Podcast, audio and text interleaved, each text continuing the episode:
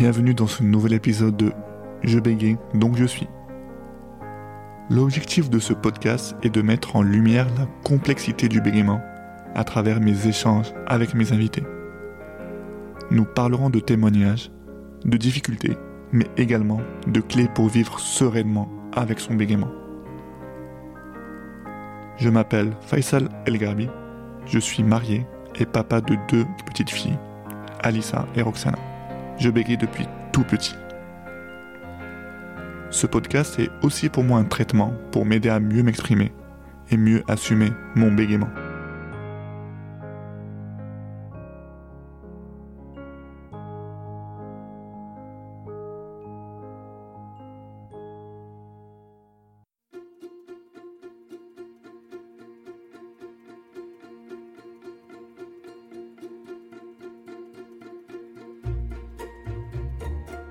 William Chifflet est producteur dans l'audiovisuel et auteur de livres. Père de deux enfants, il bégaye depuis son plus jeune âge.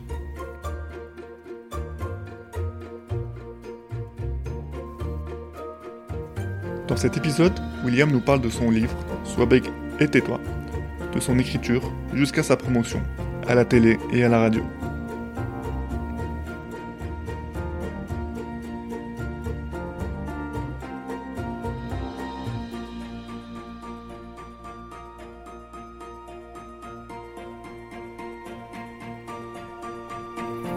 Nous parlons aussi de parentalité et de bégaiement.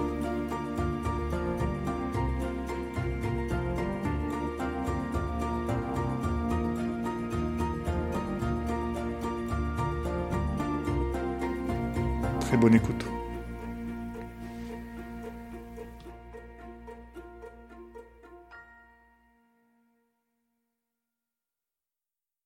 Bonjour William. Bonjour. Bonjour Faisal, on dit quoi? Faisal ou Faisal? Faisal.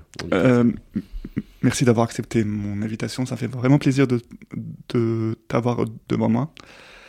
Est-ce que, tu es une, prie. est-ce que tu es une pe- personne bègue ou une personne qui bégaye J'adore ça. Une PQB ou une personne bègue? Je suis euh, quelqu'un et je bégaye en plus. Mais euh, donc, euh, est-ce que je suis une personne bègue? Ouais, j'adore ce. Moi, ça me dé- dérange pas qu'on me- Je suis bègue, je suis une personne bègue, je suis bègue et je suis une personne. Et je, je, et je, et bégaye en plus, c'est ma marque de. C'est ma marque de, c'est ma marque de fabrique. Voilà. Mais je, je, comp- je comprends pas. Oui, si, c'est des termes de, de médicaux en fait. On on dit pas bègue, on est une. Ouais, c'est ça. Si on, si on dit qu'on est bègue, je pense que c'est trop donc réducteur. Je pense que c'est ça. C'est ça, en fait, quand on dit qu'on est une personne bègue, ça, enfin, ça veut, des gens disent que, que c'est le bégaiement qui te Ouais. fait. Voilà, c'est un peu ça. ouais. Et si tu es une personne qui bégaye, c'est que tu bégayes, ça, Mm. ça- ça fait partie de toi, mais en plus. Euh, Moi, la- ma personnalité, lui et moi, on est liés, donc euh, je vis très bien avec ces deux. On peut m'appeler comment, je m'en fous. Euh, euh, lors du précédent épisode, j'avais accueilli, j'ai accueilli Sonia Crimi. Elle m'a confié, elle m'a dit William Chifflet, c'est la personne bègue la plus connue de France. Est-ce que tu acceptes ce titre? J'aimerais bien, mais euh, je crois qu'il y en a d'autres, mais euh, euh, bah, elle est gentille. La plus connue, je pense qu'elle est plus connue que moi. En tant que bec, je pense que oui, parce que quoi, oui, non, je vais pas dire que je suis la plus connue. C'est moi qui ai médiatisé un peu, je crois, ce que les gens des, des, de- des associations m'ont dit. C'est beaucoup médiatisé euh, le bégaiement. Donc à l'époque de ma sortie de mon livre, puisque j'ai écrit un livre. Après, euh, depuis, je pense que par exemple, il y a un mec qui est très connu, quoi, qui est connu dans certains sexes, cercles, cercles, cercles, qui est euh, Vincent, putain, comment il s'appelle? Le mec qui a fait La France a un incroyable talent. Tu vois qui c'est ou pas? Qui est finaliste, euh, qui s'appelle, merde, j'ai un trou de mémoire, mais je te le trouverai. Euh, Je connais l'émission, mais la personne, non. Vincent, non, pas Vincent, comment, il s'appelle euh, J'ai son, j'ai pas. Bon, bref, il a fait, il est arrivé finaliste de la France un incroyable talent et il fait un one-man show, genre autour du big. D'accord. Donc voilà, en termes de notoriété pure, après, je pense que je suis celui qui est médiatisé, euh, je suis le premier, je pense, qui est médiatisé le bégaiement, parce que quand mon livre, mais c'est peut-être que j'avance un peu sur le livre, mais quand mon livre est sorti, peut-être que tu veux. Bah, en fait, euh, tu es l'une des rares personnes bègues qu'on a vu à la télévision, mais dans des émissions grand public. Je pense que c'est pour ça qu'elle a dit ça. C'est pour ça que je pense aussi que tu es l'une des peut-être la seule qui est apparue à la télévision en France. Comment tu expliques euh, ce manque de, de visibilité? Bah, déjà c'est simple, hein. c'est chiant un mec qui parle. Donc euh, non mais voilà, c'est euh, c'est vrai que j'ai fait beaucoup d'émissions de télé. Je suis le premier à avoir fait ça et dans radio, euh, moi j'ai écrit un donc livre là-dessus sur le bégaiement. Je l'ai écrit seul, j'ai mis beaucoup de temps, mais j'étais content de le faire. J'ai trouvé un éditeur qui m'a dit, qui savait. Moi j'ai aussi cette particularité, c'est que je travaille dans l'audiovisuel en plus. Je travaille la télé donc à l'époque où j'étais, j'ai sorti ce livre en 2014, j'étais à France 2, France Télé. Maintenant, je suis dans une boîte de Donc je connais un peu le fonctionnement de la télé. Je dis pas que j'ai été invité parce que je bossais, j'avais des potes dans la télé. Hein. Et la télé, c'est un truc de spectacle. Donc une personne bègue, tu peux le prendre. Soit tu dis ouais, tu te marres parce que tout le monde va voir, euh, c'est spectaculaire, c'est pathétique. Je fais exprès, hein, je pousse le bouton, suis un peu loin. Donc, et on n'a pas forcément les émissions sérieuses, n'ont pas envie, non, forcément envie, de ça. Et ensuite, euh, ou bien ça peut être quelqu'un, ça peut être un témoignage qui touche euh, les gens parce que euh, peu de personnes bèguent ou qui bégayent viennent à la télé parce que l'exercice est tellement difficile que, et puis ça fait peur aux gens de télé ou de radio parce que c'est un peu incontrôlable. On dit mais qu'est-ce qui va se passer si j'invite quelqu'un qui n'arrive pas à s'exprimer et sachant que déjà la télé, pour n'importe qui, c'est un exercice difficile, donc pour une personne qui bégait, c'est pire. Et c'est vrai que quand j'ai signé avec mon éditeur, qui est malin, mon livre, c'est pas non plus de la grande littérature, je vais pas le, je vais pas mais il savait que je bossais à la télé, je connaissais le mécanisme, il m'a dit, mais est-ce que tu es prêt, ou vous êtes prêt à passer à la télé si on vous invite? J'ai dit oui parce que j'étais prêt à raconter le but de ce livre, c'était ben, ce que c'est que la vie de quelqu'un qui bégaye. Quoi. Et j'ai une approche du bégaiement et je connaissais les mécanismes de la télé, je me suis dit, je suis capable de le faire. Voilà, donc j'ai été en effet ultra médiatisé parce qu'il y avait peu de personnes qui bégayaient, parce que j'ai une approche, euh, selon je me suis rendu compte, de, assez détendue, quoi, pas détendue, mais assez, relative avec le bégaiement, donc je sais faire malgré ça. Voilà, j'ai une approche et tous les gens qui m'ont fait des... Et le fait que je parle du bégaiement avec humour, ça change tout. Ça permet de libérer les choses et de traiter d'un sujet qui est finalement assez dramatique. Tu le sais, les gens qui ne bégayent pas ne savent pas, mais c'est dramatique. Avec relative, une relative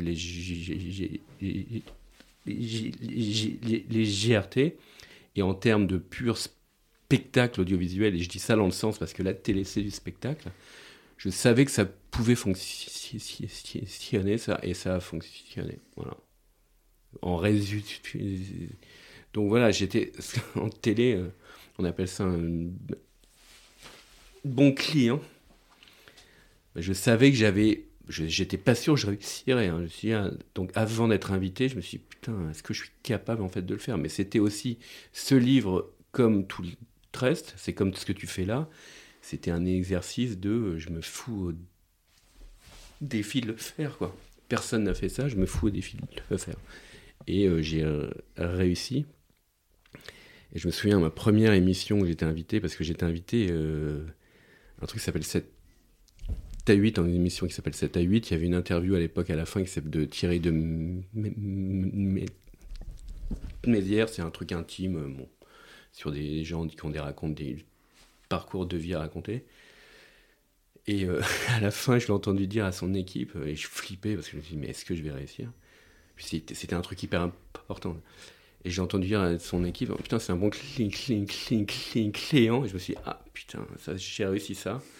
Ça veut dire que. Et en fait, Thierry de Mézières, c'est un mec euh, que je connais, que j'aime bien, qu'on se connaissait avant, je ne le connaissais pas. Et après, on s'est revus.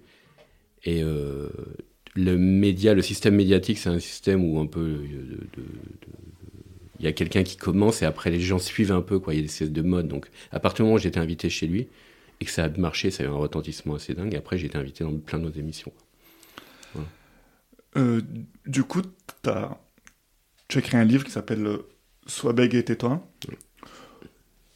Pourquoi tu l'as écrit? Euh, bonne question. Pourquoi? J'avais écrit, j'ai envie euh, d'écrire en général. J'avais envie d'écrire quand j'ai eu donc 40 ans. Ça va t'arriver un jour cette crise. Non, c'est pas une crise. Tu prends J'ai 36 ans. conscience de ta vie. Voilà, donc euh, t'as des petits, j'ai eu des enfants à peu près au même âge que toi, etc. J'arrive à cet âge-là, tu dis bon, qu'est-ce que je fais de ma vie? Euh, J'avais envie de ça. euh, tes enfants sont un peu plus grands, donc ça prend un peu moins de temps dans ta vie, même si ça en prend énormément de temps. Et j'avais envie d'écrire, c'est un truc qui me titillait depuis longtemps. Moi, je suis un fils d'éditeur, euh, d'un frère d'éditeur. euh, mon père écrit les lettres. j'aime bien je suis pas du tout un écrivain, un télo et tout, mais j'aime bien l'écriture, l'exercice. Donc je me suis dit, qu'est-ce que je peux faire, sur quoi je peux écrire?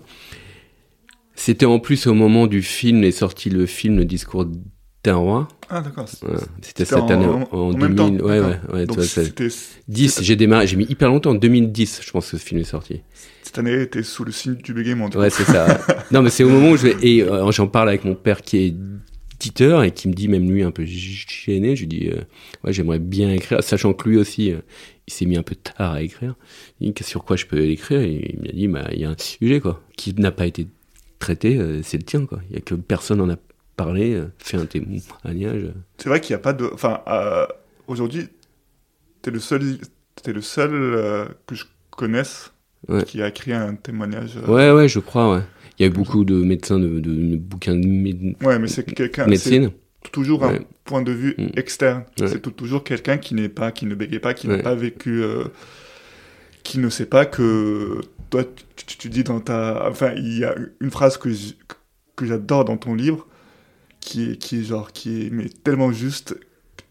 Tu dis, on, on bégaye parce qu'on a peur de bégayer.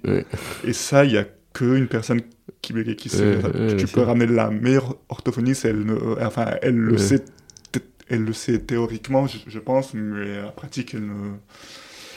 Mais toi, je t'entends dire, tu es une personne qui bégaye ou tu es une personne. Moi, je suis une personne qui, qui bégaye. D'accord. Moi, je dis que le, le bégaiement fait partie de moi, c'est indéniable. Mais il n'y a pas que ça, quoi. Ouais. Je me dis qu'il n'y a pas que ça. Et je veux pas me. euh, je, je, je, je veux pas être euh, réduit à ça, même si c'est quelque chose qu'on Mm. voit, qu'on entend. Mm.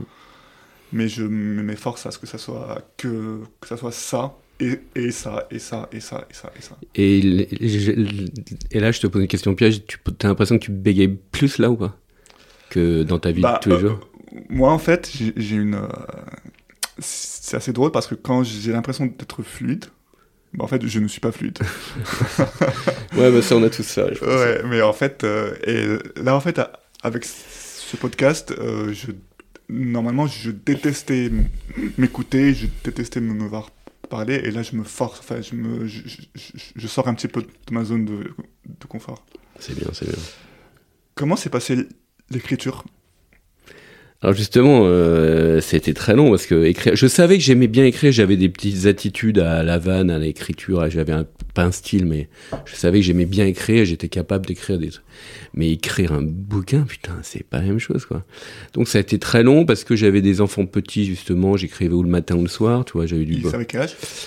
Tu vois, quand j'ai euh, démarré, j'avais 5 et 3, quoi, tu vois, donc euh, ça prend Cinq et trois. 5 et 3. Donc j'écrivais un peu le matin, j'ai du, tu vois, j'avais du, du bol, j'avais du temps, j'étais capable de m'adapter mes horaires, donc un peu le matin ou le soir, donc, très long. Et puis, écrire un témoignage, je savais pas du tout quoi écrire, que je, que je pouvais écrire. Donc j'ai de la chance parce que j'ai, je, m'y- je, je, je traîne dans un milieu d'éditeurs, quoi, je traîne, j'ai une famille d'éditeurs, donc j'ai pu donc rencontrer des éditeurs qui m'ont un peu donné des clés. Beaucoup m'ont dit, mais essaye de, rom- de romancer. De romancer, mais euh, romancer, c'est-à-dire un éditeur, euh, une amie de ma sœur, ou bien. Il y, a, un grand journaliste qui est un auteur, un grand auteur aussi, qui s'appelle L- Serge Chalandon, je sais pas si tu connais. Non. C'est un grand journaliste, un grand auteur qui est un ami de mon père aussi, de mes parents, qui m'a qui, qui m'a présenté, mais, lui aussi m'a dit mais essaye de romancer parce que tu peux te raconter la même histoire, mais si tu veux que le plafond soit bleu ou plutôt que blanc parce que ça t'inspire un truc, ça t'aidera à écrire un code. Mais c'est un exercice que je savais absolument à faire moi.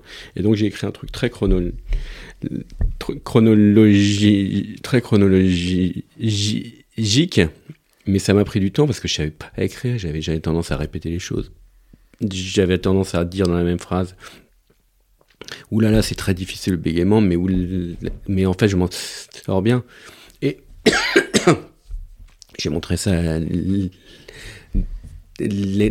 l'éditrice amie de ma sœur qui m'a dit bah non tu peux pas faire soit tu te choisis quoi. Soit tu te plains toi tu dis que c'est vraiment dur soit tu dis que tu t'en sors. Soit tu donc racontes ce que tu vis toi et tu laisses le lecteur interpréter et faire sa propre analyse de ce qu'il est en train de dire donc voilà ça c'était très long ça a été euh, ça a été euh, un exercice un peu euh, voilà je me suis beaucoup relu repris j'ai barré j'ai- voilà donc ça a pris énormément de temps Et tu pas. Effectivement, le livre, il est écrit de manière chronologique. Mais du coup, est-ce que ça t'a forcé à parler de ton bégaiement, de te remémorer, du coup, de te livrer à tes parents, à ta sœur ou à d'autres familles proches, de parler de, souvenirs précis ou tu. ou tu l'as fait dans ton coin? Non, parce que j'ai fait ça toute seule dans mon coin avec mes souvenirs à moi. J'avais pas besoin. Mais on avait toujours, toujours discuté assez facilement hein, du bégaiement. Ah, entre, entre- C'était pas genre un truc, tiens, allez, si on en parlait, quoi. Je l'ai fait sans le dire à grand monde. En fait, je l'ai fait au début, pendant un an ou deux, je crois que je l'ai dit, à- je l'ai fait seul. Personne n'était au courant que j'ai ça, même mes parents. Oh, si, peut-être j'aurais dit. Donc, euh, je l'ai fait tout seul dans mon coin et euh, voilà, et j'ai avancé petit à petit et ça m'a fait sortir des souvenirs, ça m'a fait du bien et puis j'ai raconté ce que je ressentais, ce que j'avais jamais fait. Quoi. D'accord. Le livre est, est préfacé par François Bayrou. Ouais. Euh, comment t'as fait pour. Comment ça s'est fait? Euh, déjà, pourquoi Bérou? Parce que mon éditeur, quand il m'a signé. Ah, excuse-moi. la prochaine question. Ah, pardon. Mais, mais, mais vas-y, réponds. Bah, pourquoi Bérou? Parce que mon éditeur, quand il a signé, il faut qu'on fasse une, il faut préfacer ce livre. Donc des bègues euh, connus ou des ex-bègues connus, il y en a pas 50, il y en a beaucoup, il y en a, mais il y en a pas 50 000. Euh, François Bérou, notamment au moment du, du discours d'un roi, il a été beaucoup. int- La sortie du film a été beaucoup int- interviewé. Je m'en souviens et je trouvais qu'il disait des choses vachement, vachement bien, vachement juste sur la façon de vivre le bégaiement. Et après, par relation euh, d'édition encore, euh, mes parents, encore un pote de mon père euh, qui était, euh, qui bossait avec- lui. Et je dois dire que c'était super parce qu'il a dit euh, pourquoi pas, mais je veux, je lis le livre avant. Pour voir si je veux le préfacer. Donc tu vois, c'était. Et vous vous êtes rencontrés Non, je l'ai en fait, on devait se rencontrer, on s'est jamais rencontrés parce qu'il était très occupé. euh, Il m'a écrit la préface, euh, mais j'aimerais bien le rencontrer un jour. Mais ça m'a fait un choc. Ce qu'il a écrit, je trouvais ça super fort. C'est super fort. Il, il y a une phrase que j'adore euh, et qui, pour moi, résume, me résume et je pense qu'elle résume aussi beaucoup de gens qui, qui bégayent. C'est, je vais la lire, Tr- très souvent, dans mes discours, sortent des avalanches de synonymes, des mots qui jouent les uns avec les autres. Ces jeux ne viennent pas du- d'une muse poétique, ni d'un amour inné pour la richesse du vocabulaire français et les habiletés de la rhétorique. Ils viennent du bégaiement qui oblige à passer dix mots dans son esprit pour pouvoir en dire un ou deux sans buter. Un jour, cela, un jour, cela devient une force, mais ce jour ne vient pas si tôt. Et je trouve ça tellement juste. Je trouve ça tellement incroyable. Entre, entre cette phrase et on bégaye parce qu'on a peur de bégayer, Mm, mm. euh, ton, ton livre est incroyable. Comment s'est passée la promotion? Bah, la promo, c'était un moment un peu dingue dans ma vie parce que bah, j'ai eu ce 7 à 8 dont on parlait, et puis après, euh, Allé j'ai- chez Ruquier quand même. je vais chez Ruquier, je suis chez Ardisson, j'ai fait de la donc radio, quoi. J'ai été à la radio, un mec qui bégait à la radio, non, c'était ouf. quoi. J'ai vu Soir 3, j'ai fait, j'ai eu un plan de média de dingo. Mais est-ce que tu appréhendais ça? Ou tu disais. En même ou- temps, je me suis dit, c'est tellement dingue, c'était super. Oui, j'appréhendais. J'appréhendais évidemment, mais euh, mais euh, j'ai fait JT de 20 heures, quoi. C'est n'importe quoi, quoi. Parce que moi, je suis tombé sur toi sur YouTube. Ouais. Euh, chez Ouais. euh, dans, en époque Ouais, on couchée, est pas- je crois. est- J'avais, je cherchais, je crois que je cherchais une vidéo sur le, le, le bégaiement, et là, je, je te vois, qui bégaye, qui bute, qui bloque. Et, et je me suis dit, waouh, il est là. Il, a, il, doit avoir, il doit avoir des cojones. de- enfin, il, il est allé, quoi. Il est allé sur, un, sur un truc euh, grand public euh, que, qui a un gros. On dit, c'était assez fou. Alors, merci, merci. Ce qui est sûr, c'est que, et je m'en suis, savais, mais je me suis rendu compte, c'est là où ce bouquin m'a fait du bien, c'est que j'ai toujours assumé mon bégaiement. Et c'est si je m'en sors avec un très fort bégaiement, même si là, aujourd'hui, ça va mieux, mais j'avais toujours un très fort bégaiement. Si j'en suis sorti, j'ai toujours assumé ce bégaiement. Et en fait, ce bouquin est allé dans les émissions, dans les émissions, dire, attends, depuis 30, 40 ans à l'époque, je me fais chier pour essayer que les gens ne voient pas que je bégaye. Là, et les gens me voient, ils m'invitent parce que je bégaye, je vais pas, tu vois, voilà, je me dis, bah ok, bah, ça te tombe bien, quoi, donc je suis là. Alors c'était, c'était pas simple, hein, c'était pas facile. Mais j'étais dans ce truc en disant, bah, je suis invité parce que je dois assumer mon bégaiement. Et sans doute, ça me fera du bien. Et c'est des exercices pour moi un peu, un peu, un peu fous.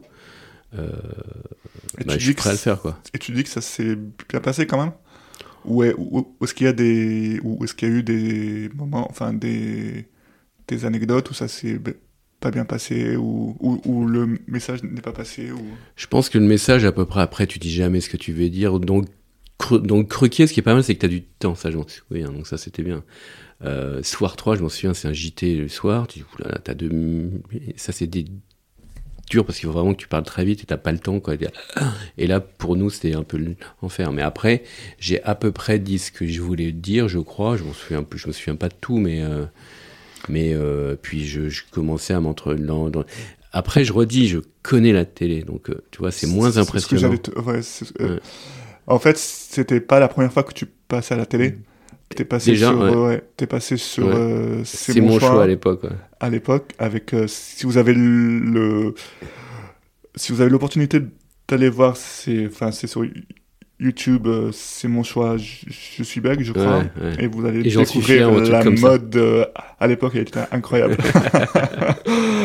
vous allez voir une mode avec des gens qui sont habillés qui avaient la Ouais. la vingtaine et qui avaient l'air d'avoir la quarantaine Ouais, c'est ça. Une, une chemise et une veste. ouais. Mais euh... donc ouais c'était pas la première fois donc non, mais j'avais pas. Et puis moi, étant dans ce milieu-là, tu vois, quand t'arrives sur un plateau, c'est hyper impressionnant. Moi, c'est j'a- j'allais partout tout le temps sur les plateaux, c'est mon job, quoi. Donc, donc euh, j'avais un peu moins peur par, par quelqu'un qui arrive en disant il y a 20, il y a 30 personnes, tu sais pas qui fait quoi. C'est hyper impressionnant quand tu connais pas l'organisation d'une émission de télé. Déjà, il y a ça. Alors, moi, déjà, j'avais ça en moins. euh, je connaissais des gens de la prod, des gens de la chaîne. C'est pas parce que j'étais j'étais invité parce que pour le sujet. C'est pas ils m'ont pas invité. Tiens, il faut l'inviter parce qu'on bosse avec lui. Ou je connaissais pas tous les gens chez qui je suis allé. hein, mais mais euh, déjà ça, ça me, ça sans doute, ça me soulageait un peu quoi aussi. Est-ce que tu as fait le, les salons, des salons littéraires ou, ou t'as juste fait. euh, Est-ce que tu as fait par exemple le salon du livre Euh, j'ai fait quelques salons littéraires. Le salon du livre à Paris, je l'ai pas fait parce que mon éditeur n'était pas au salon, dans ce salon. Euh, J'en ai fait quelques-uns. Après, le bouquin n'avait pas une notoriété. Ça a bien marché, ce livre. Ça a plutôt pour un bouquin comme ça, ça a plutôt bien marché. Après, euh, j'avais pas une notoriété non plus assez forte pour que j'ai tout, tout- je sois invité dans tous les salons, quoi. Mais, mais j'en ai fait quelques-uns, ouais, c'était sympa. Et du coup, quels sont les retours que tu as eu de ce livre? Ah bah au début, au début c'était fou. Au début c'était euh, tellement j'ai eu des retours parce qu'il y a un côté universel. Alors pour nous, nous les les bègues, pour les gens qui bégaient comme toi, je pense que le, le gros truc c'est que tout le monde a donc retrouvé dans ce livre un peu de ce qu'il vit, ce qu'il ou elle vit. Toi, je Ah, pense c'est indéniable, oui. c'est indéniable. Donc, Ouais, et c'est moi, indéniable. je me suis rendu compte, Mm. on, disait, bah ouais, on est tous dans la merde, on est tous dans la même merde, et c'est bon de savoir qu'on n'est pas seul. ça. Et après, il y, avait un truc hyper univ- univ- universel dans mon témoignage, je crois. C'est la manière de le traiter entre en disant j'ai un handicap et j'ai utilisé le mot, handicap, en revanche, je l'utilisais jamais. Et, il faut l'assumer et le traiter avec humour aussi. Ça, c'est le truc qui a vachement marqué les gens. Mais au début, c'était hyper impressionnant parce que j'ai eu des donc retours, notamment après ces émissions-là, qui sont des émissions grand public en effet. où On n'a jamais vu un mec qui a autant de mal à s'exprimer, exprimer quelque chose, une idée, une pensée assez clair, je, je, pense. Et au début, c'était hyper impressionnant parce que je me disais, mais j'avais l'impression que j'avais genre touché les mains, je vais vous soigner, je vais vous mettre, je vais vous apposer. Parce que je, recevais des témoignages des gens qui avaient des difficultés, des handicaps bien plus donc lourds que les miens, ou évidemment des bègues, mais aussi au-delà de ça, qui me disaient, mais vous, vous m'avez fait un bien fou, je vous ai vu depuis, vous avez vu à la télé, vous m'avez fait un bien fou, parce que la manière de vivre mon handicap, ou même une nana de 20 ans qui me dit, euh, j'étais là à dire, mais ma vie ne sera plus, depuis que j'ai lu votre livre, ma vie ne sera plus jamais la même, j'ai enfin assumé, waouh, tu vois, c'est, alors c'était super, hein. mais au début, moi je m'attendais pas à ça, quoi, tu vois, puis, donc euh, ça, ça a été, ça a été, euh, ça a été vraiment assez fort, quoi. Et du coup, tu t'es senti devenir un porte-drapeau, par exemple? Parole, un porte-parole, comme euh, Porte-parole, pardon. pardon. Pour un beg, comme on dit, pour un beg, euh, bah, porte-parole, j'avais pas tellement envie parce que je parle pas pour, je parle pour moi, mais je parle pas pour tous les begs. porte-parole, pour un, un oui, un, un, peu emblématique, quoi, un visage un peu emblématique et un peu euh, bah, celui qui donc raconte notre vie et celui qui un peu, oui, le représente, mais porte-parole, j'aime pas parce que je, je, suis pas dans des associations, j'ai pas tellement, je suis pas rentré dans des associations, j'avais pas tellement envie, de ça. J'étais très ok pour que bah, être, s'il fallait pouvoir représentant, j'étais représentant de rien, mais oui, celui le, visible, quoi, c'est sûr. Mais porte-parole, non. Et du coup, est-ce que tu as été euh, plus euh, sollicité justement par les associations pour venir parler à des, je sais pas, à des groupes euh, j'ai été sollicité par des écoles d'orthophonistes, par des écoles souvent des écoles d'orthophonistes qui m'ont fait venir pour des interventions, ça c'est pas mal. J'étais un peu dans le CA ou le CE, je sais plus de l'APB, l'association Parole Bégaiement, mais je j'avais pas envie d'entrer là-dedans. C'était un peu des organisations un peu complexes, donc euh, et euh, euh, des groupes. J'en ai, j'y a eu le, le 22 octobre, il y a la Journée mondiale du bégaiement voilà, souvent, de temps en temps, j'ai fait des interventions organisées par des associations. J'en ai fait un peu, mais pas des tonnes. Mais bon, quand on me sollicitait, je le faisais. Et depuis, qu'est-ce qui s'est passé depuis le, la sortie de ton livre aujourd'hui Est-ce que tu continues à suivre euh, Est-ce que tu continues à faire de l'acupuncture déjà?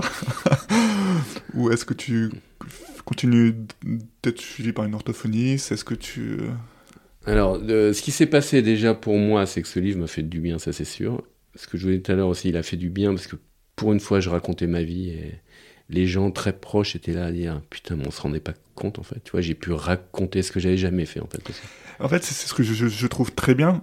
En fait, ton livre, il doit être lu par les personnes qui bégaye certes, mais il doit surtout être lu par les autres. En, fait, euh, moi je l'ai donné à lire à ma femme. Je lui ai dit tiens, lis-le. Si tu veux comprendre ce que j'ai vécu et ce que je vis en ce moment, lis ça. Et dès, les, et dès les, elle, elle, elle l'a presque fini. Et déjà, elle adore euh, le côté humoristique, mais elle m'a, dès les premiers jours, elle m'a dit, en fait, j'ai, je réalisais pas le fardeau. Qui que, en fait, elle a bien mis le, terme, elle a bien mis, elle a bien choisi le, terme, le fardeau, quoi. Et donc, je pense que ton livre, il, doit être euh, offert aux parents. Aux gens qui vivent avec des bègues. Aux, copains, copines, femmes, euh, bah, amis, collègues, amis, etc. Toi, c'est eux, en fait.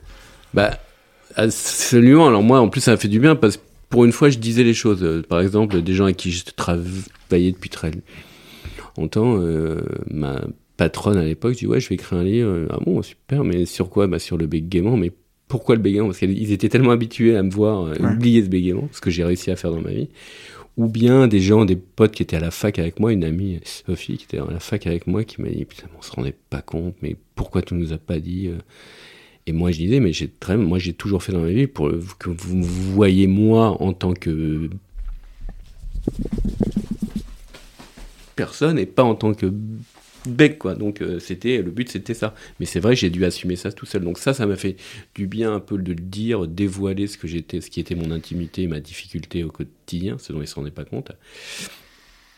Et après, moi, tout cet exercice, euh, j'avais beau dire à l'époque, c'est pas un exercice psychanalytique, ça a quand même été utile, ça m'a servi. Euh, toutes ces euh, aller dans les émissions télé, dans les médias, en parler, ça m'a fait du bien. Et puis après, moi, dans mon approche du bégaiement aussi, j'ai une approche aujourd'hui plus légère et plus simple, quoi, pour dédramatiser plus encore. Donc là, tu vois, je, sais que je bégaye moins, j'ai des moments de grande fluidité, de temps en temps des gros blocages, mais et après, il y a un rapport entre le bégaiement et moi. Et là, j'arrive, tu vois, je suis encore dans ma réflexion. Euh, huit ans après, euh, je le dis, je pense que je suis prêt à ne plus bégayer. Ce que j'aurais pas pu dire avant, je pense que le bégaiement était tellement lié à. Je sais pas, toi, tu peut-être tu tu comprendras ça. Ceux qui bégayent pas ne peuvent pas comprendre, mais je me suis tellement fait. Ma personnalité s'est faite tellement autour de ça. Est-ce que j'en parle dans mon, dans mon, dans en disant, mais si je bégaye plus. Euh, c'est comme si on coupait un, bras, je crois, ou une jambe, donc euh, c'était compliqué. Mais là, aujourd'hui, je le dis, je le dis devant tout le monde, quoi, haut et fort, je pense que je suis prêt à ne plus bégayer, dit-il en bégayant fortement. Et c'est un peu mon objectif, donc tu vois, c'est un long processus en fait. Est-ce que tu as un nouveau projet de livre? Euh, J'ai des nouveaux projets, j'ai un projet de, j'ai un projet de film depuis longtemps, mais qui va, j'avais écrit un premier scénario adapté de mon, de mon, euh, de mon livre, qui s'est pas fait. Il y avait un projet de film de comédie aussi qui est en stand-by, Erad, avec Erad, qui avait écrit un truc, mais euh, pour l'instant ça se fait pas parce que le cinéma, etc., parce que lui il fait 2000 trucs. Moi j'ai toujours cette intention d'essayer de me dire peut-être adapter mon donc livre encore. Euh, j'ai des projets là, genre euh, pourquoi pas donc raconter mon histoire un peu différemment, genre sur scène, c'est un peu n'importe quoi, mais ou bien écrire. Mais j'ai envie de m'y remettre là, de, créer un truc. Je sais pas quoi encore, mais. Mais autour du bégaiement ou, Ah oui, autour du bégaiement. non. Et, écrire, écrire, un livre, je, je, sais pas quel sujet, mais autour de bégaiement, je pense qu'il y a des trucs à faire. Quoi. En, euh, en, parlant de cinéma, il y avait, euh, je crois qu'il y, avait Sarah Forestier qui avait comme, comme objectif de, de, réaliser son premier film auto du bégaiement. C'était un, euh, c'était, elle voulait l'appeler M, et l'actrice principale allait être Adèle Exarchopoulos. Et je crois que ça s'est pas fait. Mais c'est pas fait ce film parce Non, si, si, il s'est fait, mais le scénario a complètement changé. Ah, c'est ça. Et en fait, je te le dis parce que ce qui est drôle, parce, euh, parce que j'ai une anecdote, c'était euh, la seule fois où j'ai assisté à une euh, réunion d'entraide à Paris, bah, elle était là. Ah, d'accord. Elle est venue. Et en fait, moi, à la base, je suis un grand fan de la meuf. Ouais. En fait, je m'assois à la table et là, je vois quelqu'un arriver avec, un, avec une cagoule et tout, elle l'enlève, et là, je vois Sarah Forestier devant moi, et je, et je comprends pas. et elle était là pour nous raconter qu'elle allait faire un film et tout sur M, etc. Et au final, ça, ça s'est pas, euh, ça s'est pas fait. Mais attends, il s'est pas, mais si, il s'est fait, ce, film. ce film. Mais en fait, le, le, le, le scénario, je crois qu'il a radicalement changé.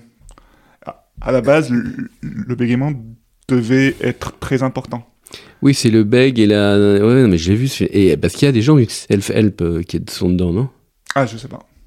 Je, je, sais pas. Je, suis allé une seule fois et du coup, je.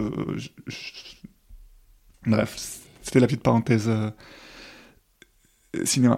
Est-ce que tu as toujours peur que tes enfants bégayent alors, euh, quand j'étais jeune, je voulais surtout pas avoir d'enfants. Je me suis dit, mais je peux pas avoir d'enfants si je suis bégaye. Je peux pas leur offrir ça. Je peux pas prendre le risque qu'ils vivent ce que j'ai vécu moi. Après, euh, tu rencontres quelqu'un, tu rencontres une femme, euh, tu as envie d'enfant, l'envie d'enfant est plus forte.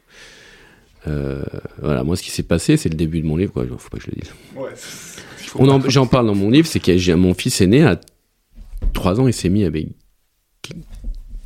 bégayer aussi. Alors là, ça a été un drame. Pour moi, ça a été mais une, tombe, plongée en enfer. Euh, puis, euh, assez vite, sa mère, ma femme, a trouvé, a réussi à lui trouver les mots pour que, que, que, ça se calme un peu, mais il a eu des, époques de bégayement. Il a bégayé, il a vu des orthophonistes, il en a parlé, on en a parlé, il a vu des orthophonistes malgré tout. maintenant, ça va, il a 17 ans. Voilà. Donc, il a bégayé quand il était petit, il a bégayé un peu quand il est donc rentré en sixième. Donc, pour moi, c'était hyper ah, ah, donc il a rebégayé après la sortie du, livre. Ouais, ouais, ouais, il a bégayé quand il était petit. Après, un peu, toujours un peu, mais on en parlait. Et j'essayais, moi, justement, de pas m'obséder par ça, euh, de pas m'en occuper. Euh, J'ai vraiment ma femme, euh, sa mère, s'occuper de ça. Euh, il a fait un peu d'orthophonie. On a fait ça, on a essayé de faire ça à la cool. et là, franchement, ça va. Franchement, de temps en temps, on, on sent qu'il a des pointes de bégaye. Il peut hésiter un peu, mais c'est rien, quoi. Et son petit frère? euh, Son petit frère, lui, il avait bégayé pendant une semaine histoire de dire, puis après c'est fini, il n'y a jamais eu le moindre. Euh. Mais le grand, il y a eu un truc, qui a encore, euh, il se considère pas comme bègue du tout, mais de temps en temps, il a des petites rémines. Est-ce que dans ta famille, il y a des personnes qui bégayent? Non, je suis le seul. J'ai écrasé les autres, j'ai tué les autres. et je voulais être la seule. Non, mais alors, je crois que euh, le docteur Vadel, euh, qui était mon orthophoniste, qui a écrit beaucoup là-dessus. Je me souviens d'un livre qu'elle avait écrit en disant que les premiers d'une génération sont donc les premiers sont souvent très fortement bègues. Donc je suis peut-être j'espère pas, mais un premier d'une premier. Est-ce que tu penses qu'une personne bègue ne, devrait pas avoir, euh, ne devrait-elle pas avoir moins peur d'avoir des enfants qui, qui Parce que justement, elle sait ce que c'est. Et, et du coup, on est plus capable d'accompagner parce qu'on sait ce que c'est. Ouais, ouais, déjà, déjà, il faut pas avoir peur. C'est comme une personne qui a un handicap, il faut pas. Bon, sauf si tu peux pas t'occuper de tes enfants, ça c'est une, autre problématique, mais euh, je pense qu'il faut pas avoir peur de ça. Euh, déjà, parce que déjà avoir des, enfants, ce qui est très bien, c'est que ça permet de se, de se regarder un peu moins. Donc, sans, doute, ça, ça fait du bien pour le bégaiement, euh, quoi, quoi aussi que ton enfant il te regarde toujours comme ton père et qu'il était handicap ou pas, tu restes son père ou sa mère. Donc, euh. Et après, euh, il y a un truc par rapport notamment à notre, votre génération, notre génération, la génération d'aujourd'hui aussi, c'est que le handicap est bien mieux, mieux, est bien mieux supporté, bien mieux accepté. Donc euh, déjà, si tu bégayes ou que tu en parles bien, aujourd'hui, je pense que les gens parlent bien plus des différences, des handicaps et accepte bien plus ça. Donc ça, c'est déjà plus facile à supporter, je pense. Et euh, donc euh, je pense qu'il faut pas, non, il faut pas avoir peur. Et euh, t'accompagnes bien mieux un enfant qui bégaye si toi t'as bégayé. C'est ce que je pense aussi, oui. Bégayé, ça c'est sûr. Est-ce qu'il y a des choses qui ont changé depuis que tu es papa? Bon, on rappelle que tu es papa depuis 17 ans, du coup, ça, Fait un... ça fait un bail. Ouais, ça change tout, de toute façon. Donc, euh, Et dans le bégaiement, oui, dans mon approche du bégaiement, euh, bah, il y a eu ce livre aussi, donc je vais pas dire c'est le. Euh... Je, sur le bégaiement, je sais, je pourrais. Je, je sais pas ce que, quoi te dire parce que il n'y a pas de truc en disant tiens, ça m'a libéré quelque chose. Ce qui est vrai quand je l'ai eu, j'étais prêt quand à la naissance, je me suis pas dit oh là là le bégaiement. Ce que je, ce dont j'ai eu toujours peur, c'est que lui se mette à bégayer en effet, ou l'autre, les deux se mettent à bégayer. Ça c'est mon obsession, mais j'avais pas du tout cette inquiétude qui me voit en tant que bègue. J'avais digéré ça, voilà. Ça je l'avais digéré. Donc ça sans doute ça. Après, ce qui a changé sur le bégaiement, je peux pas te dire si, à part que sans doute tu as d'autres obsessions dans la vie, d'autres intérêts, donc euh, tu penses un peu point à ton bégaiement, ce qui est bien, je pense, pour, la, pour ta thérapie à toi? Euh, moi, ça m'a ça m'a sorti un peu de ma zone de confort. Euh, moi, je suis pas ma grande fille Alissa est née en 2019, elle a bientôt fêté ses trois ans.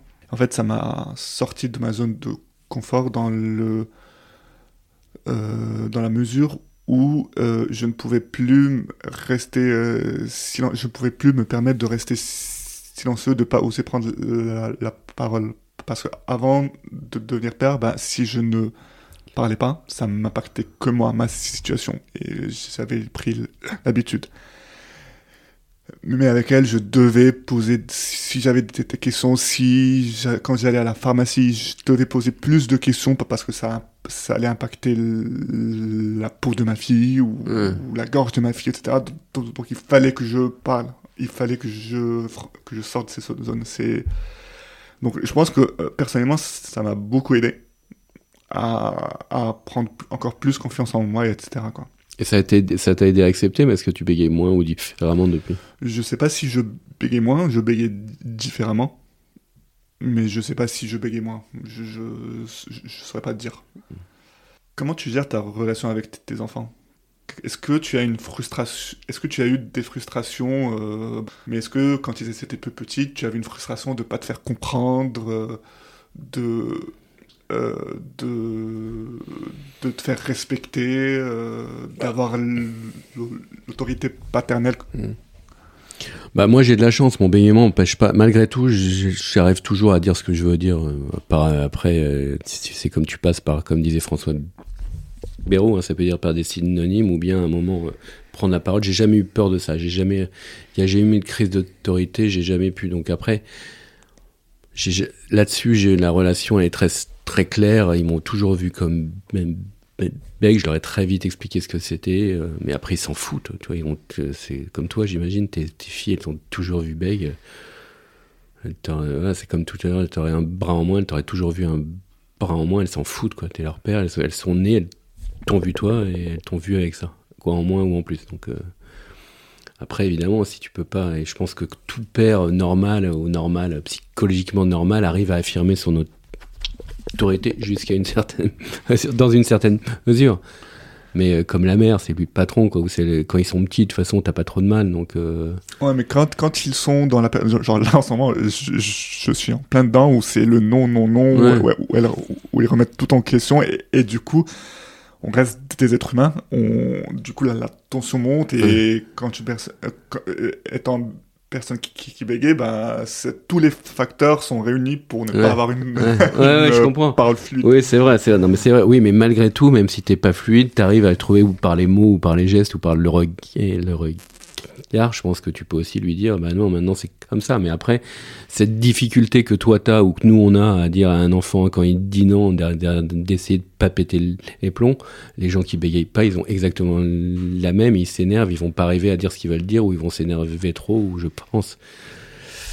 Euh, après, comme on est habitué, nous, on trouve les solutions. Soit tu t'enfermes, tu vis tout seul dans un placard, soit on a toujours, avec plus de difficultés, de souffrances, de frustration évidemment, j'en ai eu, je sais pas, je sais pas comment, mais évidemment, ou toi, en as.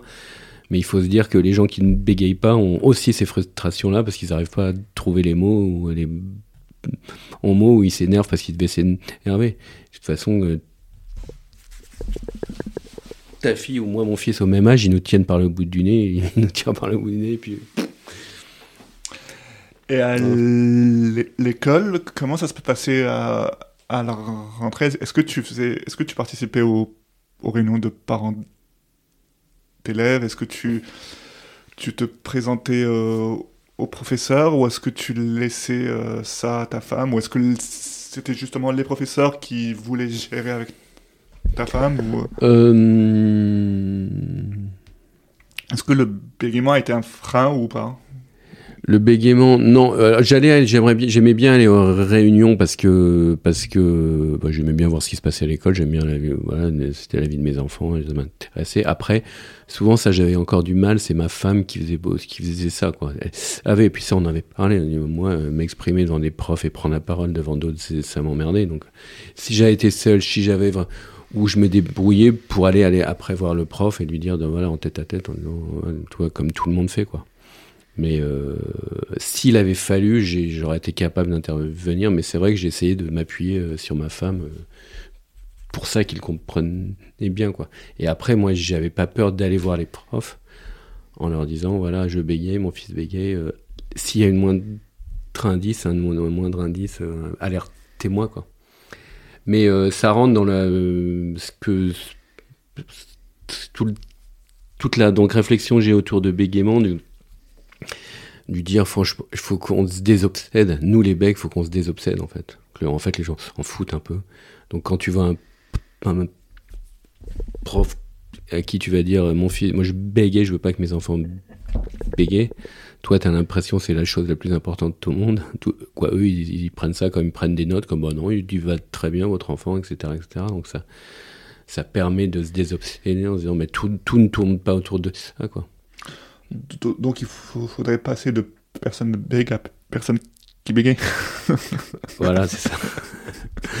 c'est ça, ou personne qui bégait, ou personne euh, dont, dont, le bégaiement est en effet est un facteur dans l'organisation de sa vie, mais euh, qui ne gêne pas autant les, les gens qu'on l'imagine nous. Quoi. Nous, on imagine que tout le monde, euh, c'est dramatique, et parce que nous, c'est impossible à vivre, mais moi, mon grand truc aujourd'hui, c'est de dire, mais en fait, disons que on va d'un cas se dire que le bégaiement, c'est on dit les choses, on, on met un peu plus de temps à dire les choses que les autres, point. Si c'était ça, ce serait simple en fait. Et on oublie donc regard des autres, la difficulté physique de vivre ça et tout le reste. Et, tes enfants, ils vivent comment ton bégaiement? Est-ce que, vu que maintenant ils sont adolescents, c'est un petit peu l'âge un petit peu difficile, euh, dur. Est-ce qu'ils est-ce qu'ils ont une gêne par rapport à est-ce que quand tu as est-ce que quand tu as bloqué ou t'as bégayé devant leurs amis, est-ce qu'ils se sont sentis gênés ou que ce soit? Euh, Même chose, je pense déjà. Pour l'instant, ça se passe assez bien. Ils sont ados, mais pas trop. Euh, pas trop. On n'est pas en lutte. On, se, se, bat pas trop. Donc, si un jour ça rêver peut-être il me mettrait à la gueule et en plus tu non seulement t'es pas un bon père mais tu bégayes en plus. Mais ça, pour l'instant j'ai pas eu droit à ça. Après ce que je te disais je pense qu'ils sont tellement habitués à ça leurs potes ils sont tellement habitués. Mais comme comme toi dans ta vie je pense que tes potes ta famille ils ont oublié que tu bégayes. À partir du moment où tu assumes ça moi c'est le truc de, de, ce dont je me suis rendu compte en écrivant ce livre. À partir du moment où tu vis tu es bègue ils voient que tu es bègue mais ils mettent ça au, au deuxième plan quoi. Donc je reviens t'es même pas une personne qui dont on sait que tu bégayes, mais c'est plus important, quoi. Donc il y a un truc à faire, il y a un truc autour de ça. Donc euh, mes enfants, ils ont jamais devant leurs enfants. Il y a des fois où j'ai vraiment bégayé euh, fortement.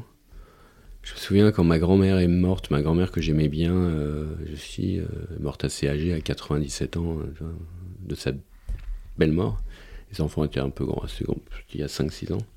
Je me suis dit, attends, c'est bon, j'ai fait des émissions de télé, j'ai fait Laurent truqué, je peux faire un petit discours à la messe. Et... Putain, c'était horrible. C'était horrible. J'ai pas pu sortir un mot. C'était quand ça? C'était quelle année? 2015, je crois. Ok. Donc, tu vois, c'était un an après. Euh, ouais, ça devait être ça, 2015, je crois. Et du coup, aujourd'hui, même quand. Et attends, juste fini, parce que mes enfants, après, ils étaient là à la messe, et après, ah ils m'ont dit Ouh là là, t'as beaucoup bégayé. voilà, ils se mettent sous le côté euh, hyper. Pour moi, ça a été horrible. Et. Euh, hyper sympa avec moi, gentil en disant oulala, t'as beaucoup bégayé, puis point, puis on est passé à autre chose, quoi. Mais euh, putain, c'était chaud, quoi. Cet été, on est allé à l'étranger ensemble. C'est pour moi, c'est dur de parler dans, anglais. Donc là, ils voient, ils m'aident. Maintenant, ils sont grands, donc ils m'aident. Donc c'est assez marrant, quoi. Tu vois, ils savent. Euh, je m'écroule pas après, donc euh, c'est un truc qui est intégré dans notre vie à nous, quoi. C'est le bégaiement fait partie de notre famille, notre vie familiale et notre, notre lien. Quoi. Comment tu, vis ton bégaiement aujourd'hui? Euh, je vis mon bégaiement comme j'ai toujours vécu. Euh, c'est toujours dur, c'est toujours une gêne. Euh, quand je dois passer des coups de fil, quand je dois passer toujours une difficulté. Il y a toujours des gens qui se foutent de moi, mais ils ne le savent pas. Quand tu vas tous les jours, tu vas acheter un, du pain, comme je raconte. Tu es au resto, euh, tu demandes un renseignement à quelqu'un, tu téléphones, les gens ah, je vous entends pas, non, vous entendez pas ce que je bégaye, c'est normal. Où est-ce que j'ai vu encore une nana qui s'est marrée en disant. Euh, donc, ça, je vis, je vis c'est toujours une difficulté, une souffrance physique. C'est fatigant, c'est dur, j'ai mal au dos. Parce que à force de tension, donc c'est toujours une difficulté, toujours un truc. Euh, c'est toujours un petit enfer au quotidien, malgré tout. Mais je vis bien avec. Voilà. Et comme je te dis, je suis dans une phase où. Euh, euh, je suis dans une phase où je suis prêt à ne plus bégayer. Et je pense depuis quelques mois ou quelques années, je, je pense que là, ça s'entend. J'ai des moments qui, pour moi, sont des moments de grande fluidité, Donc c'est là où j'ai espoir avec ça. Et, euh, euh, là, les gens qui bégayent pas ne se rendent pas compte, mais la fluidité, c'est quand même un grand plaisir, en fait, une espèce de plaisir. Ça marche pas. Un plaisir physique, en fait, de, en fait, de légèreté, quoi. Il y a un sentiment de légèreté quand tu es fluide qui est assez fou, quoi, et que je ressens euh, régulièrement. Voilà. Donc ça, c'est agréable et j'en demande plus encore. Donc mon objectif, c'est ça. Donc globalement, je, dis que je vis très bien avec ce bégaiement qui est quand même un handicap, mais que je vis très bien euh, voilà, avec ça. Merci beaucoup, William. Je vais la faire à la requête. Je rappelle que tu as sorti un livre. je rappelle ton livre Sois bègue et tais-toi qui devrait être lu surtout, moi je pense surtout par les autres qui ne bégayent pas. Pas, par les, pas par les, aussi par les personnes qui bégayent, mais surtout par les autres. Les... Donc si vous avez une idée, une idée de, si vous voulez une idée de cadeau pour Noël et tout, offrez à votre père, à votre mère ou à votre copine, copain ce livre-là. Ça, c'est sympa. C'est vrai. Grâce à toi, je vais devenir riche. Euh, il y en a plus beaucoup maintenant. Non, mais euh, merci à toi, en tout cas, et merci de m'avoir invité. C'est sympa. J'ai toujours agréable de parler de ça. Quoi, de partager ça. Et bravo à toi, parce que c'est un exercice aussi. C'est un peu comme quoi ce livre, c'est encore Donc, euh, bravo à toi et continue bien. Je fais ce podcast comme toi. J'ai aucune prétention. Je ne parle à la place de personne. Je parle juste. Euh, voilà, juste moi.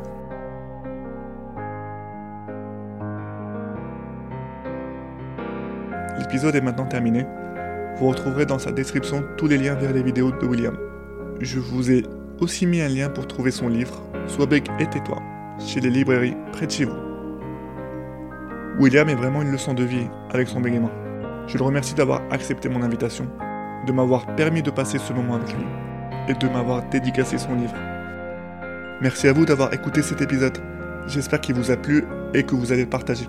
N'hésitez pas à donner 5 étoiles au podcast sur votre plateforme d'écoute préférée. Cela permettra à l'algorithme de le proposer à d'autres auditeurs. Je reste joignable sur Instagram et Twitter si vous avez des questions ou des remarques. A bientôt